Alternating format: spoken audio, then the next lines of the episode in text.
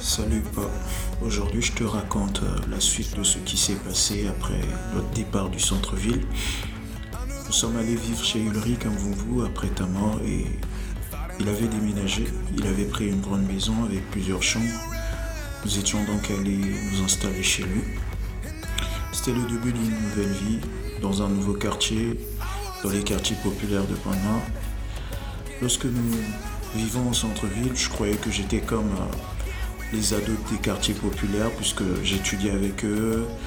Mais vivre dans le même environnement qu'eux, c'était une autre chose.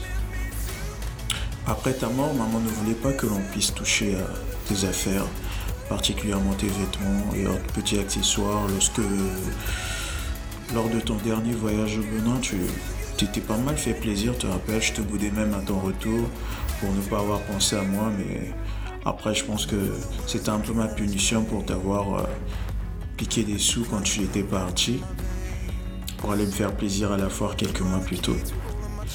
Tu avais plein de jolis vêtements et chaussures dans ta garde-robe et Hugues les voulait toutes pour lui. Mais maman ne, voulait pas le lui donner, maman l'avait empêché et il ne voulait pas que je puisse en avoir droit. En évoquant comme raison mes écarts de conduite et le fait d'avoir dépensé de l'argent qui de surcroît ne l'appartenait même pas. Il est arrivé même jusqu'à dire que cet argent, c'était ma part d'héritage. Je te rappelle le fonds d'urgence que tu gardais à la maison, que j'étais le seul à connaître l'existence. Donc nous sommes arrivés chez lui. Maman partageait une même chambre avec Raïssa et moi, euh, j'avais une petite chambre à moi qui était à la base la cuisine de la maison. Elle était tellement petite qu'il euh, pouvait y avoir qu'un lit, une place il n'y avait pas de lit de cette taille, donc j'ai dû mettre mon matelas même le sol. Et maman avait, maman, bah, voyait que j'étais triste et tout pour me consoler. Elle m'a appelé dans sa chambre et m'a demandé de choisir parmi toutes tes affaires, celles qui me plaisaient et que je voulais garder. Je me rappelle que j'avais pris tous les beaux costumes, dernier cri que tu avais, et belles chaussures, ta jolie montre en titane dont je ne connaissais même pas la valeur à l'époque. Et lorsqu'il est rentré, maman lui a donné tout le reste. Après être venu dans ma chambre, il avait vu que je m'étais servi avant lui. Il était rouge de couleur contre rouge de colère. Il s'était énervé contre moi et maman. Et a sorti sa réplique préférée à l'époque. Dans cette famille, vous ne me respectez pas. Vous ne m'accordez pas mon droit de naissance. Et c'est moi le responsable de cette famille. Avant de partager les trucs, il fallait d'abord me, consulter. Hmm. Papa, il avait des frères et tout. Ils doivent eux aussi avoir des souvenirs de leurs frères. Et tout, un discours moralisateur auquel euh, on avait maintenant l'habitude. Quand il voulait avoir quelque chose, bah, il nous sortait ce discours-là, il nous balançait tout ce qu'il avait et tout. Donc on avait l'habitude. Après le lendemain, il est venu me voir euh, au calme, me disant Montre-moi d'abord les, trucs que tu as pris, on regarde et on regarde et pris et regardé euh, un peu et autres et tout. Alors je l'ai, je l'ai laissé faire. Il a pris la moitié de ce que j'avais pris. Je n'ai jamais demandé ce qu'il en avait fait. J'oubliais, euh, avant que l'on quitte le centre-ville, bien après ton décès, trois ou deux semaines à peine, on a découvert que tu avais un autre fils et qui te ressemblait comme euh, un jumeau qui a débarqué à la maison pour te voir sans savoir que tu étais mort. Tu allais fixer rendez-vous ce jour-là qui vienne à la maison quand il sera du séjour à Pointe-Noire puisqu'il vivait en Angola. Lorsqu'il est rentré dans la parcelle, il y avait encore quelques personnes qui dormaient à la maison, qui étaient là, qui faisaient le nettoyage après la veille. Quand ils l'ont vu, ils, ils sont partis dans tous les sens. Tellement la ressemblance était très frappante entre lui et toi. Et à l'époque, il était tout chétif comme toi, juste avant ta mort. C'était ton fantôme qui débarquait en plein midi à la maison. Tout le monde avait fui, courait dans tous les sens. Moi, je dormais et le bruit des cris m'avait réveillé. Alors, je suis sorti au salon. Tout le monde était paniqué et tout. Le pauvre ne comprenait pas ce qui lui arrivait. Il était debout là, dans la cour.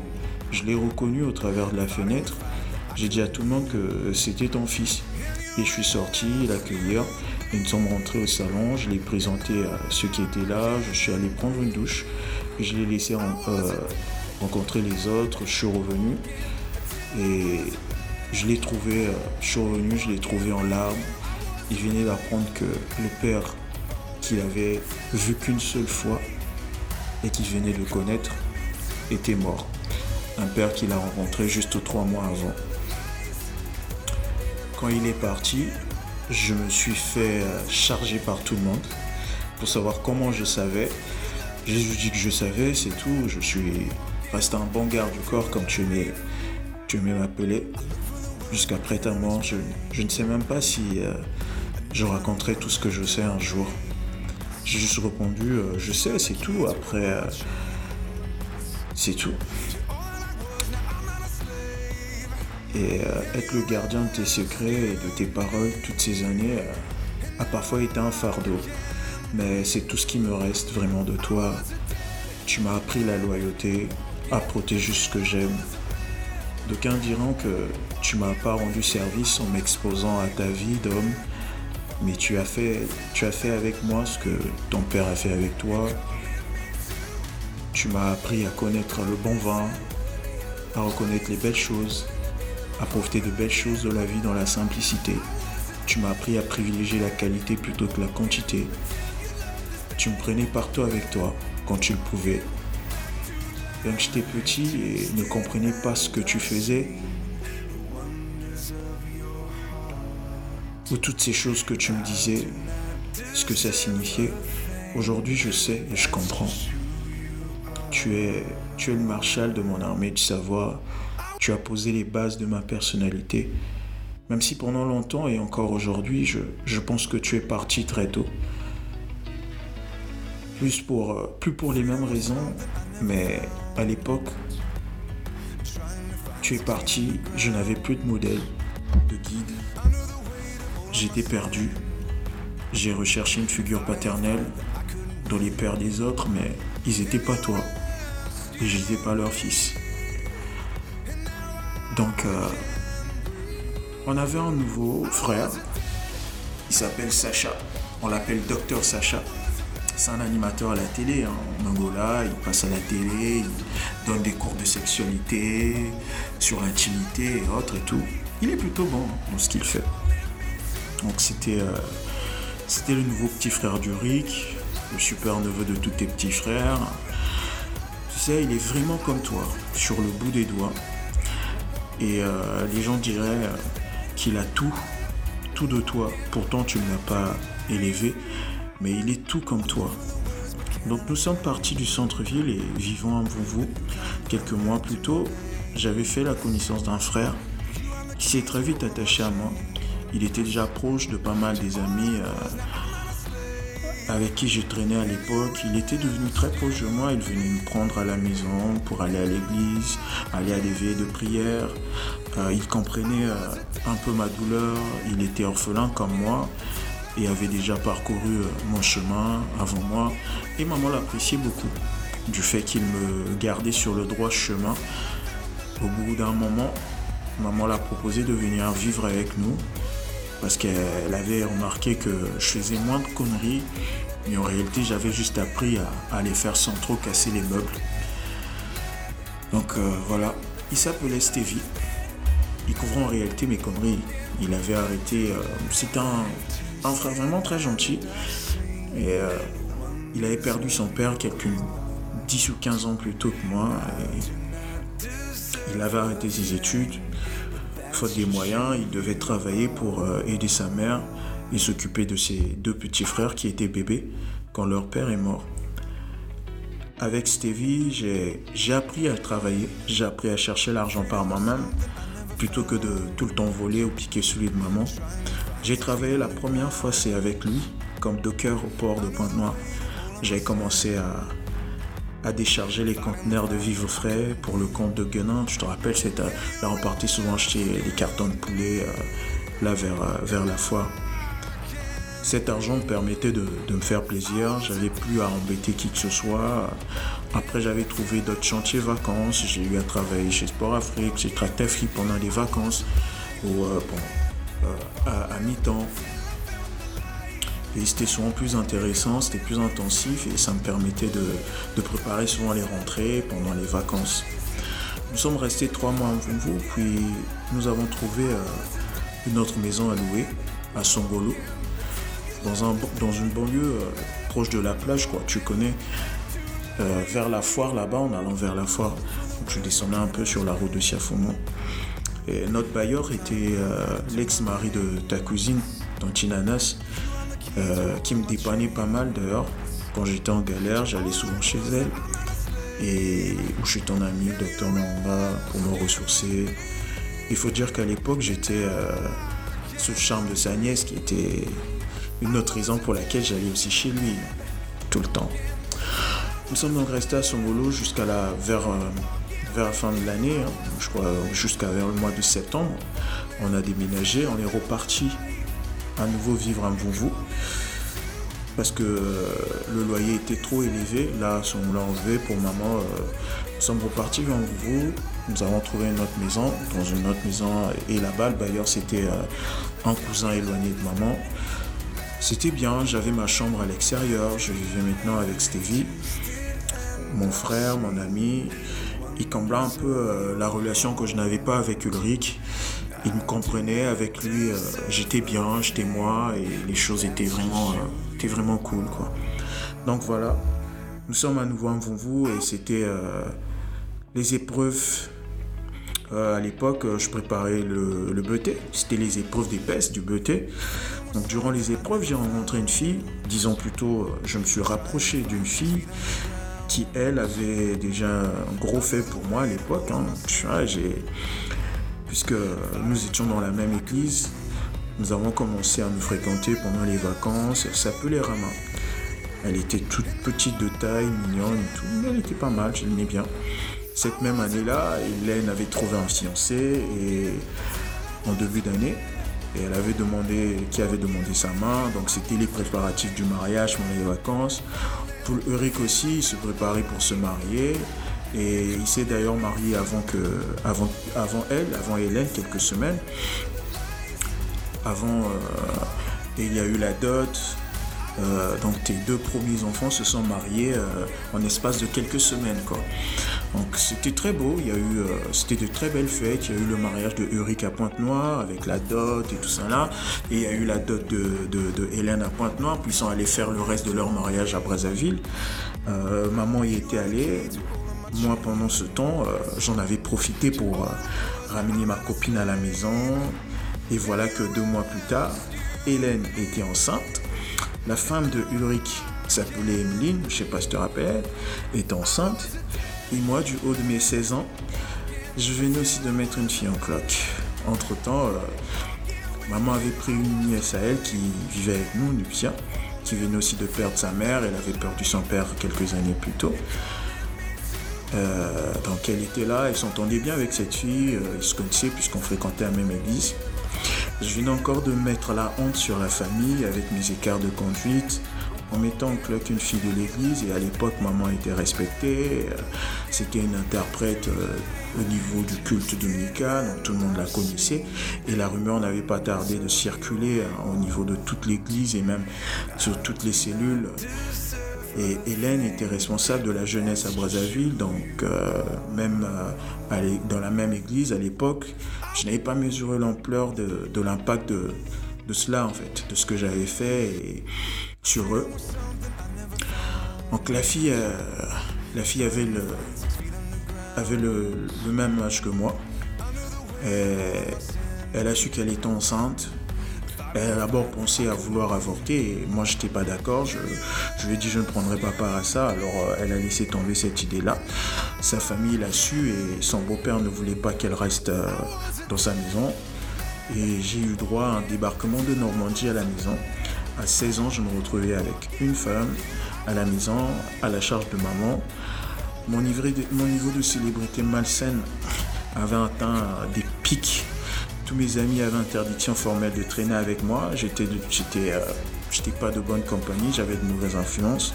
J'étais un voleur, j'étais un ivrogne, je connaissais les femmes. J'étais au summum de, de la délinquance juvénile. Oh, j'oubliais cette histoire de grossesse m'avait fait sombrer dans un autre, dans un autre truc, c'est que je m'étais mis à consommer du cannabis. Ajouter à cela euh, des résultats scolaires catastrophiques. Je reprenais encore l'année scolaire cette année-là. J'avais une copine enceinte qui était au lycée et moi au collège. La honte totale, mais malgré tout ça, ça me disait absolument rien et c'est là que maman a commencé à me parler comme un homme, quoi. Genre, écoute, moi, avec toutes les galères que j'ai, tout ce qu'on vit et tout, je serais pas en mesure de pouvoir prendre euh, des charges. Donc, quand tu as de l'argent, sachant que ta copine déjà, elle mange pas euh, tout ce que nous on prépare ici, là et tout.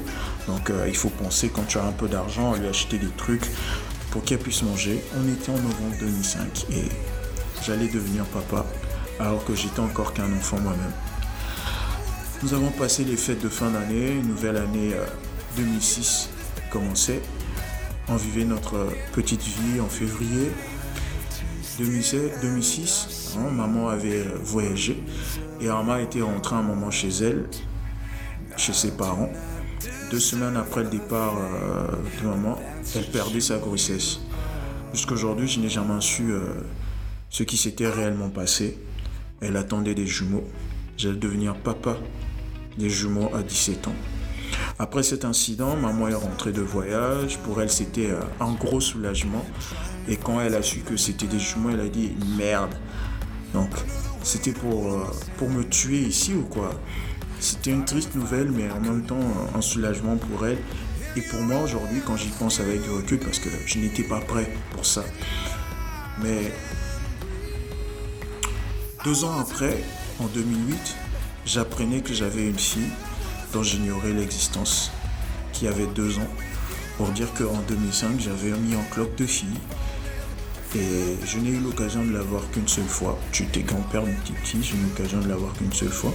Elle est morte en 2010 en France, suites d'une maladie respiratoire. Je n'ai plus jamais eu des nouvelles de sa mère après ça, ni ce qui s'est passé. Je ne me rappelle même plus de son visage, juste de son prénom. Il s'appelait Delvina. Je ne l'avais jamais prononcé ni parlé de ça à personne jusqu'aujourd'hui.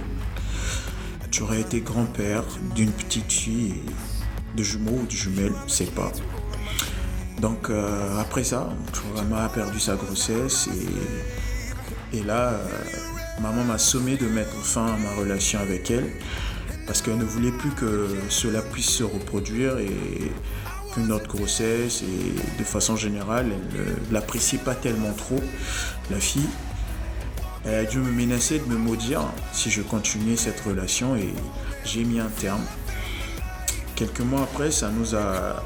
Quelques mois après, ce qui s'est passé, euh, nous avons eu une très très très grosse dispute, moi et maman. Euh, comme dans ses habitudes, sous la colère, elle, m'avait encore frappé. Et là, c'était de trop pour moi. Je suis parti de la maison pendant près de six mois. J'avais coupé les ponts avec euh, tout le monde. J'étais allé me réfugier chez un frère, un grand, que j'avais connu euh, lorsque je faisais ma petite vie de folie dans les boîtes et tout. Je partais sans me coiffer dans son salon de coiffure. Il m'avait aidé à trouver, du travail à mi-temps avec mes horaires du collège. J'avais 17 ans et j'étais parti de la maison. Je me faisais entretenir par des filles plus âgées que je courtisais. Euh, souvent en boîte, qui m'aimait bien. J'étais tous les week-ends, tous les soirs du week-end dans une boîte de nuit. J'avais 17 ans et j'étais perdu. Un soir, le grand qui me logeait, euh, qui m'a pris à part pour me parler sérieusement de mon avenir. Et c'était là euh, le début d'une nouvelle prise de conscience et du changement de la recherche de soi et j'ai commencé vraiment à me poser la question de ce que je voulais faire de ma vie, de ce que je voulais devenir à cette époque-là. Et euh, pendant ce temps, tout le monde me cherchait. Et, euh, et pendant temps, tout le monde me cherchait. Et un bon jour, euh, maman, elle a fini par me retrouver. Alors que moi, je la voyais souvent tout le temps. Hein. Je vivais juste en face du lycée Victor Gagnant, là où elle travaillait. Elle me demanda de passer à la maison pour euh, parler, pour discuter avec elle. Mais euh, je ne l'ai pas. Euh, finalement, on s'est encore revu et je suis passé à la maison. Je suis parti deux semaines après. Euh, on s'est revus. Je suis rentré avec elle en fait. Je suis rentré avec elle à la maison. Elle a cuisiné et, et nous avons mangé. Et elle m'a parlé. Et, là, nous étions en 2007. J'allais bientôt avoir mes 18 ans et c'était le jour même de l'anniversaire de ta mort. On était assis au salon, on a discuté. Elle m'a vraiment parlé de son cœur et ça m'a vraiment chamboulé. Et voilà comment les choses ont commencé à changer, comment j'ai commencé à prendre conscience, à vouloir améliorer les choses. Que j'avais à te dire en fait aujourd'hui.